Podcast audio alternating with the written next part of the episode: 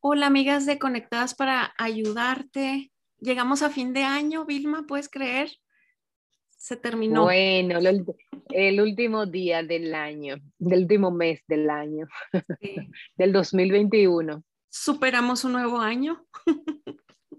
bueno, y no cualquier año, de verdad, ha sido, eh, no cualquier año, estamos ante una nueva, eh, ¿qué te voy a decir? no sé tú, pero yo me pasé todos mis años casi eh, como una línea recta. Eh, no fue como la gente que pasó por la Gran Depresión, por las guerras mundiales, pero nosotros la verdad que definitivamente este año es muy, es histórico, es, es, es ¿cómo voy a decir? Mundial o, bueno, no voy a mundial, en el tiempo único. Es un, un icon, es un icon, exactamente. Eh, así que realmente es definitivamente es un fin de año que el Señor en su misericordia nos concedió terminar. Yo soy una persona muy reflexiva, la verdad me gusta al finalizar cada día así como que ver así un, review de todo lo que pasó, eh, pesarme, a veces soy muy dura, a veces soy demasiado pasalona conmigo misma, pero creo que este tiempo nos invita a la reflexión y... Así es y, de verdad que, también me abrazo del versículo que dice que no nos preocupemos por el día de mañana porque cada día va a tener su propio afán. Eh, pero sí es bueno que hagamos un alto y, veamos todas las cosas que el Señor nos ayudó a atravesar y que nos examinemos a nosotros mismos. Creo que este tiempo me invita a eso, no sé a ti que te invite este fin de año. Bueno, este, vamos a leer el Salmos 90 que el versículo 12 que están, eh, nos empieza y nos guía y nos dirige. Es una oración al Señor y dice, enséñanos, Señor, a contar de tal modo nuestros días que traigamos al corazón sabiduría. Realmente lo que estás diciendo es bíblico. O sea, todos nosotros debemos aprender a contar los cumpleaños, los nacimientos, las pruebas, las aflicciones, los, los días, los meses, los segundos. O sea, el, el, el, tiempo es importante, el tiempo es muy importante. Es corto, cuando lo vemos, yo lo veo corto ahora porque soy mayor que tú. Cuando yo era niña, yo veía como que faltaba tanto para que terminara el año, faltaba tanto para que llegara el verano. Y ahora de repente es como, ¡ah! ¿y cómo se fue, que se fue tan rápido? Y ya pasó algo. O sea, los, los, y los tiempos están muy, muy, eh, ¿cómo voy a decir? ¿Cómo vamos a decir? Tormentosos, eh, eh, torbellinos, no sé, pero el tiempo realmente, el Señor siempre nos decía que prestáramos atención al tiempo, eh, que miráramos y como tú dices, que guardáramos en nuestro corazón y examináramos lo que estaba pasando. Entonces, realmente este año nos ha dado muchas cosas para meditar.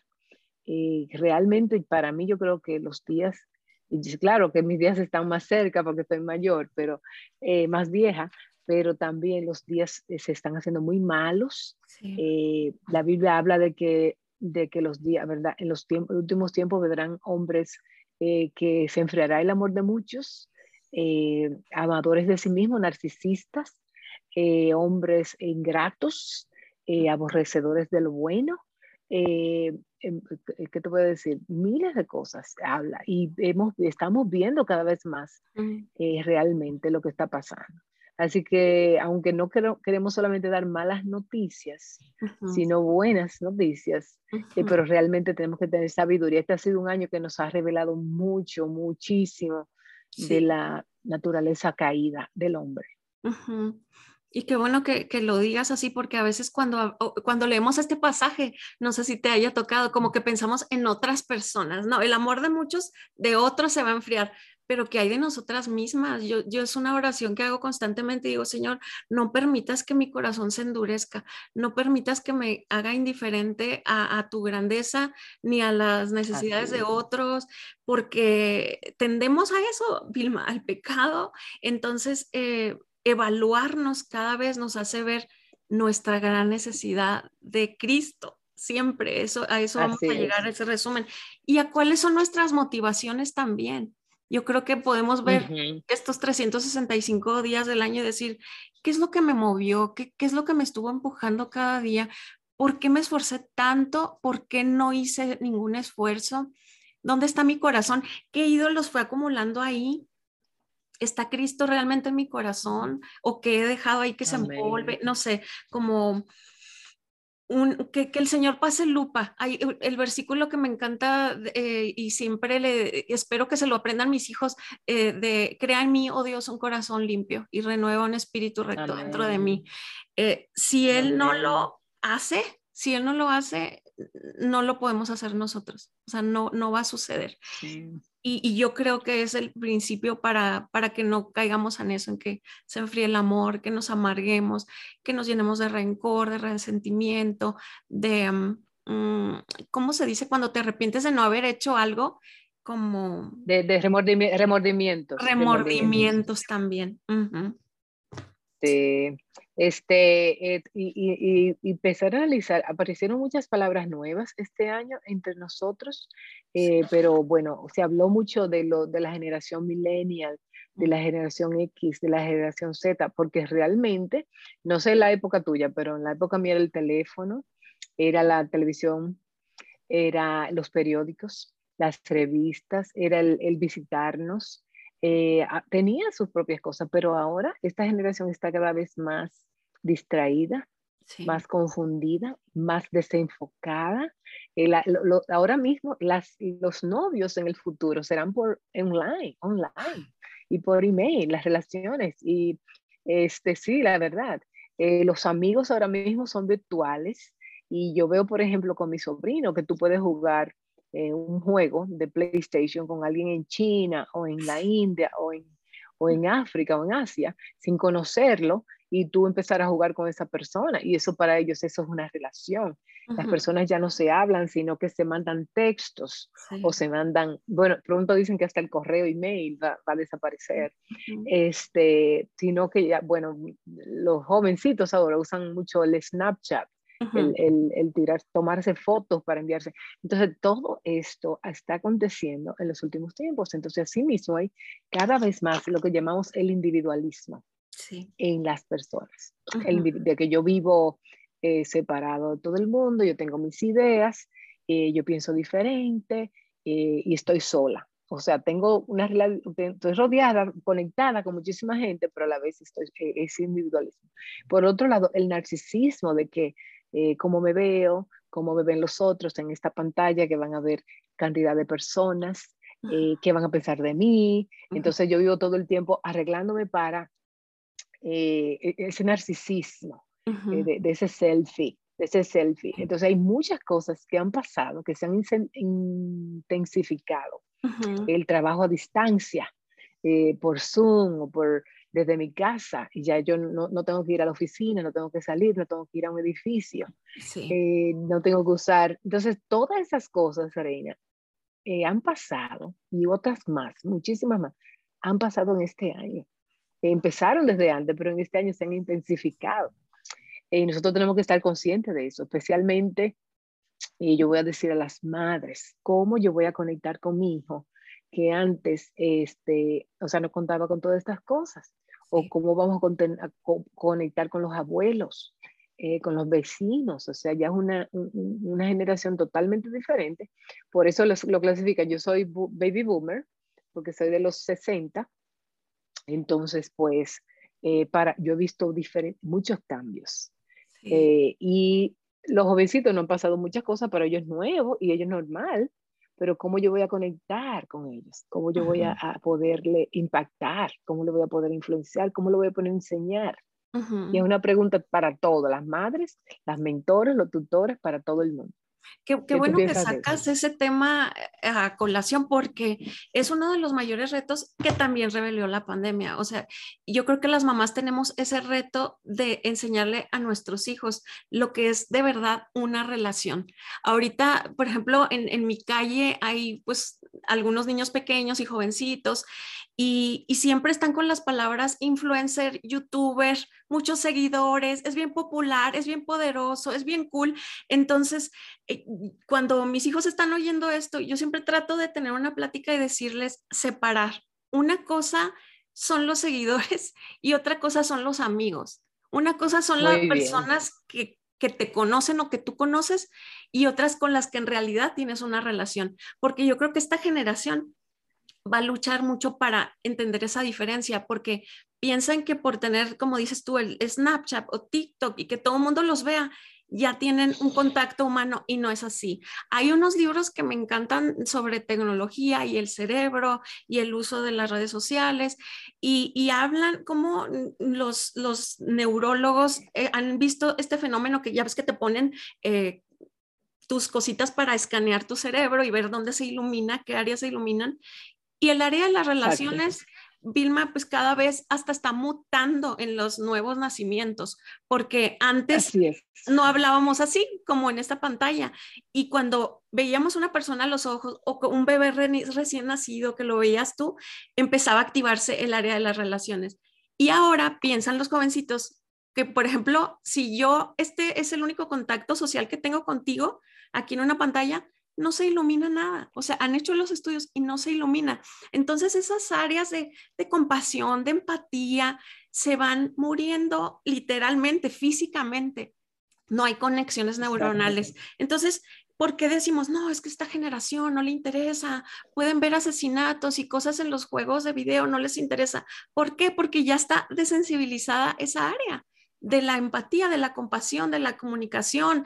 Eh, y eso es terrible, porque si somos creyentes, si somos cristianos, eso tiene que ser como una manera de vida para nosotros. Entonces, sí necesitamos explicarle a nuestros hijos que no es suficiente con mandar un WhatsApp o hacer una videollamada, como invitarlos a, invita a tu amiguito, tráelo, eh, vamos a visitar a tu amiguita. ¿Por qué? Porque si no se va a perder eso y se van a conformar con lo que tú dices, con, una relación eh, virtual o peor, lo que están haciendo en Alemania, en China, con muñecas de silicón. Imagínate, ese es otro tema enorme, pero es terrible la soledad hasta donde ha llegado. Qué triste. Sí. Qué triste. Sí, este, eh, me acuerdas de ese estudio. Eh, mi tesis de arquitectura fue un centro de comunicaciones. A mí me encanta la comunicación. Este, y eh, fue un estudio que se hizo con las personas, por ejemplo, la televisión cuando salió, realmente sucedió porque en la, en la, en la era industrial, ¿verdad? En, en, en, Francia que empezó, las personas dejaron la finca, los, los los farms, eh, para venir a la ciudad, a las factorías a trabajar. Entonces, en las factorías, yo veo siempre programas, programas así con mi esposo, que le gusta programas de, de, las sociedades, comunidades, y construyeron muchos apartamentos para los obreros, vivieran ahí. Y entonces, en esos apartamentos, imagínense ustedes, eh, una habitación, dos habitaciones, tres habitaciones. Y se pasaban la mayor parte del tiempo, no en una finca, al aire libre, sino encerrados en una, en una habitación. Entonces sucedió que en ese, luego, pero más adelante, ellos no tenían nada donde ir. Entonces apareció la televisión que les prometía una ventana hacia el exterior. Esa es la ventana al mundo, tú vas a estar afuera, tú vas a poder ver. Pero, eh, perfecto, lo hicieron. Pero, ¿qué sucedió con lo que tú decías ahorita? Los cerebros de esas personas que ven televisión en una línea recta. Todo te lo dan. El cerebro no, no, no genera, no funciona, no se ejercita, porque el, el, cerebro es un músculo. Pero a la vez, este, cuando tú lees un libro, ahora hablando, cuando tú lees un libro, el, el, las, el cerebro la, medida de la actividad cerebral aumenta y tiene picos y tiene valles y se mueve cuando tú estás leyendo, porque la imaginación, tú tienes que, imaginarte. Entonces, eh, imagínate, eso fue en el mil, yo hice mi tesis en 1988, 87, y, y, y investigué todo eso. Imagínate con todos los gráficos que nos están bombardeando. Nosotros tenemos más de 80 mil pensamientos diarios, una persona normal. Más de 80 mil personas. Eh, entonces, imagínate todas las pantallas que vemos, los anuncios, los, todo lo gráfico que vemos. Nos es difícil luego, realmente, sentarnos a escuchar una prédica, sentarnos a leer una Biblia, sentarnos a leer un libro, porque la estimulación del cerebro es tanta y es tan grande que, bueno, necesita una, una estimulación mayor. Por eso que hay gente que mientras más nuestros jóvenes que mientras más, empezamos con fin de año, estamos hablando de esto, mientras más películas de terror o de acción, ¿ven? Necesitan extra porque es una, una estimulación mayor. Yo no veo, no, no, no le doy estimulación a mi cerebro, pero eh, estamos preocupados, sí. Al fin de año estamos preocupados por nuestras generaciones futuras y nuestras generaciones eh, próximas generaciones. Y sí, quizá nuestro tema es el, fin de año, pero es importante reflexionar en estas cosas y es lo que hemos visto recurrente en muchas familias.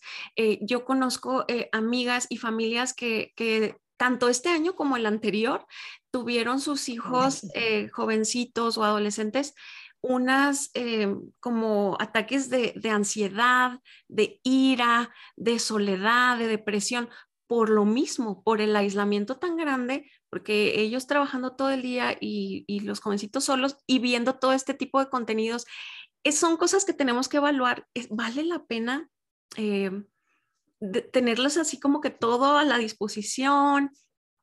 En realidad les estamos dando lo mejor eh, porque les damos lo económico. O sea, ¿cómo estamos cultivando sus almas? Esas preguntas, claro que influyen en qué va a pasar el siguiente año, qué va a pasar en nuestras familias, en nuestras relaciones, en nuestra salud mental, almática, espiritual, si todo va como que muy de la mano. Sí creo que es relevante que lo hayas mencionado. Bueno, sí, bueno, entonces es, hacemos todas estas cosas. Eh, lo que estamos diciendo, como tú decías, las madres que tienen hijos que están todo el día en el PlayStation, en el Fortnite jugando, este, ¿cómo, ¿qué inventario yo voy a hacer de mi vida? qué inventario, qué, me, qué arrojó este, este año en mis días, para que, cómo yo voy a ser más sabia, de qué cosas yo voy a dejar, alejarme, qué cosas yo voy a dejar, qué cosas yo, yo no quiero, qué cosas fue, dieron, eh, como dice mi esposo, eh, el resultado negativo eh, de mi cuenta, en mi contabilidad. Entonces, ¿qué, yo voy, qué necesito incorporar? Que sería lo, lo, próximo que tenemos que hablar. Entonces, es muy importante que Dios nos ha dado eh, sabiduría, inteligencia para nosotros poder sacar un balance, una contabilidad espiritual. Enséñame a contar mis días para traer sabiduría. Entonces necesitamos ese discernimiento. Sí. No recuerdo si fue en el qué año, Vilma, que será como 17, 16, 15, no sé. Precisamente tu esposo dio una plática que se llamaba Cómo terminar bien el año a ver si la voy a poner aquí, amigas, en la descripción, porque e, era importante varias cosas que mencionaba y, una de las que recuerdo, no, no, mejor no voy a, decir nada, está todo ya dicho en su plática, la voy a agregar luego, pero sí es importante eh, que nos preguntemos entre las preguntas que dijiste tú, que digamos, ¿para qué hago lo que hago? ¿Para quién hago lo que hago? ¿Qué va a dejar esto? ¿Qué legado va a dejar en mi familia, en los que me rodean? Mm, ¿Es útil? Porque a veces a mí me pasa, me distraigo con cosas vanas, inútiles, sin sentido, y cuando llego a, la noche digo, ay, no puede ser, o sea, no puede ser, porque tenemos que ser mayordomos. El tiempo es eh, el regalo que Dios nos da cada día y le vamos a dar cuentas de él. Son como nuestros talentos, segundos, minutos, horas que se nos van. Y en esto yo reflexiono cada año y digo, Señor, eh, redime, eh, por favor, el tiempo que haya perdido. Gracias por el que pude usar como tú querías. Perdóname por, por el que perdí quizá, por el que me equivoqué, pero e, eso me gusta y me da descanso. El, el versículo ese de, en el que dice que él redime, él redime el, tiempo perdido, no me acuerdo dónde está el pasaje, si te acuerdas tú, pero eh, ¿qué le pudieras tú decir a alguna amiga que está oyendo esto y que dice, ay, pues la verdad ya lo oí demasiado tarde, tomé muy malas decisiones, no estoy haciendo lo que debo como mamá, como esposa, como amiga, como cristiana, nada, y tiene una culpabilidad enorme, como también a veces se siente en estas fechas. ¿Qué le podemos decir, Vilma?